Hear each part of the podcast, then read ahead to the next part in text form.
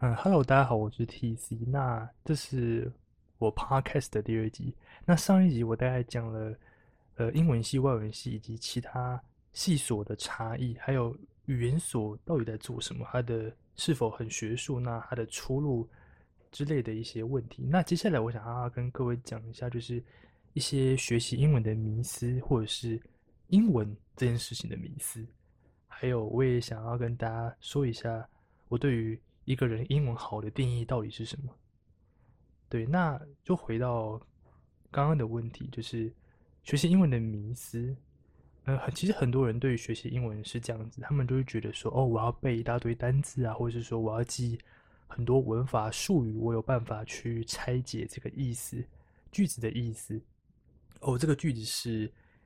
一个名词、一个动词、一个受词，那这个受词又分受词、补语这样之类的。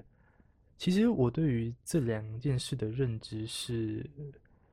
保持怀疑的，因为我认为背单字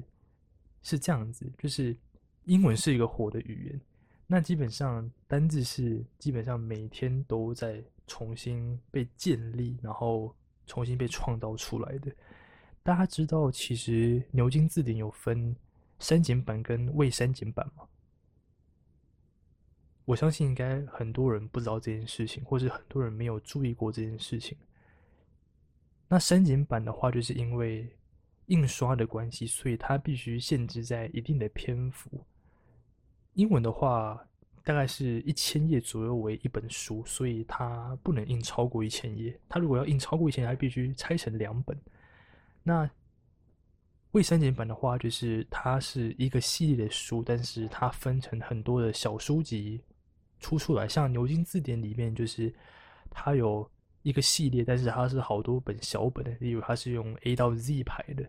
那可能 A 到 E 一本，那 F 到 G 一本。这个我举例，这个只是举例而已啊，这个我并没有实际上去翻过未删减版的字典的这个量到底是什么。所以背单字基本上，我认为只要达到一定的程度就可以了。接下来就是用大量的阅读，任何主题的阅读都可以，不要去限制自己。因为真的英文考试它是没有范围的，大型考试、国家考试，我们台湾出的任何考卷，国外机构出的任何考卷，它都是没有范围的。所以基本上，它就是要。他是希望受试者有能力在任何情况下可以应付任何程度的英文文章，所以我个人认为，大概背到差不多四千五百字左右，也就是学测的那个难度等级，就可以开始接触一些大量的文章。这个也是学校高中教育所教给我们，就是他会帮我们订那些英文杂志嘛，例如常春藤啊、空中英语教师或是彭蒙会英语，那个比较难。那个大概有到七八千字的程度，大概是这样子。文法术语的话，我其实觉得在教学现场跟我以前从小到大学习的经验是差不多，就是有一些文法术语，它对于国中生、高中生而言，它是很难理解。例如限定用法跟非限定用法，定冠词跟不定冠词，我我觉得有一些。国高中生会对于这些术语很难理解，那其实，在语言学里面，它的都可以解释；句法学里面，这些是可以解释的。但是，以现实面来看，现在的国中、高中的老师，他未必有语言学相关的背景，很多都是英文系或是外文系出来的老师，他可能只有修过语言学概论，但是。语言学概论在实际的教学上面，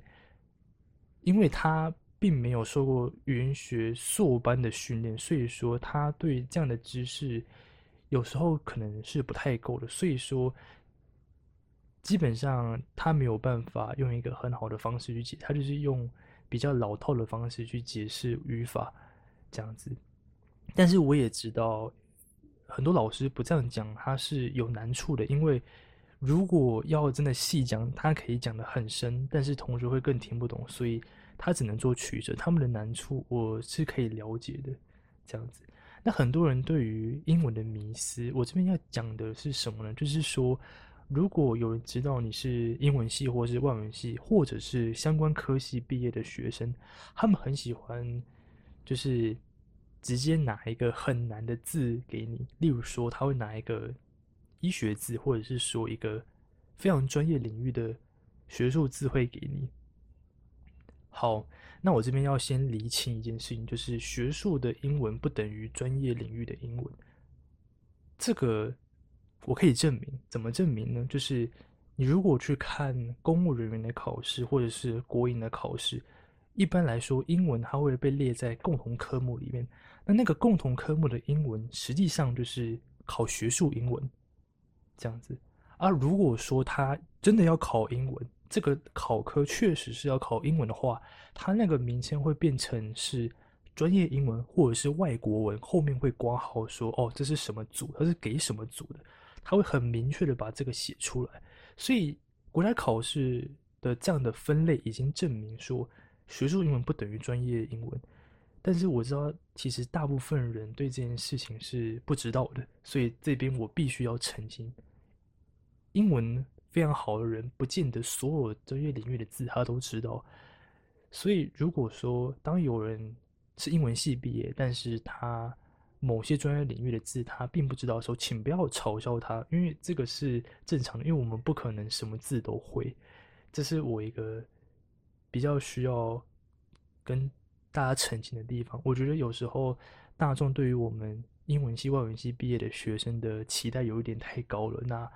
我在这边想要帮他们说一点话，这样子。好，那接下来我讲一下我对于一个人英文好的定义是什么了。你可能会觉得，哦，可能要多一考几分啊，托福考几分，或者是雅思要达到一个什么样的程度？其实我觉得都不用，因为那个都是标准化的考试。那标准化的考试其实是有技巧的，也就是说，辅以足够的训练。要考到一个分数，并不是一个很难的事情。那我自己个人对于一个人是否英文好的定义，其实非常简单，就是受试者有办法写一篇两百字左右的短文，内容通顺，而且没有文法错误。我觉得不管你单字到底背了多少，一口气可以背出多少单字，有可能是那种很艰难的词汇，口说表面听起来再流利，如果说连很基本的句子都没有办法写到很正确的话，那可能。这样不能算是英文非常好。那今天的分享到这边结束。那如果说有任何问题的话，你们可以在下面留言，那我可以在下一集的 podcast 做回复。那我是 TC，谢谢大家。